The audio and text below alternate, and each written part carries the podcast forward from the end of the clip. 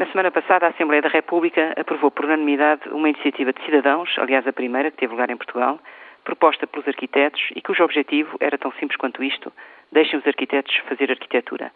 Nós ficamos bastante contentes com este resultado, mas o trabalho ainda não parou.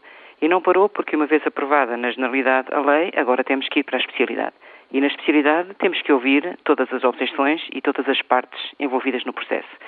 O que é que temos que acautelar?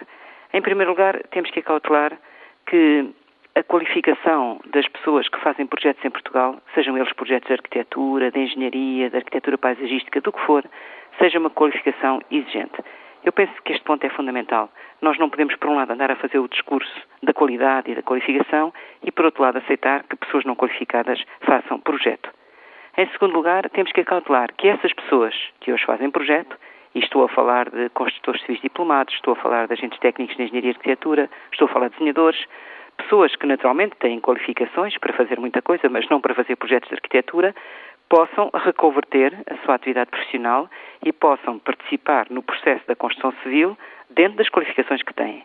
Este ponto parece-me fundamental porque não são os projetistas sozinhos que fazem a construção. Há muita gente que interfere. Em terceiro lugar, temos que garantir um período de transição.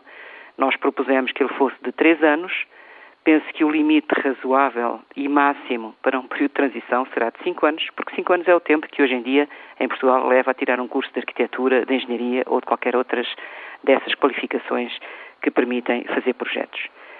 E resta uma conclusão final. A qualidade não se decreta. Nós temos a consciência que não é por mudarmos a lei que todos os projetos em Portugal vão passar a ser excelentes. A qualidade não se decreta.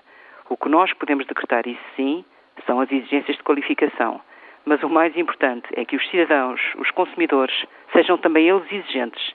E quando consomem um produto, quando compram um projeto, quando compram, quando pedem alguém para lhes desenhar a sua casa ou as suas lojas, as suas, os seus espaços, sejam eles também os mais exigentes.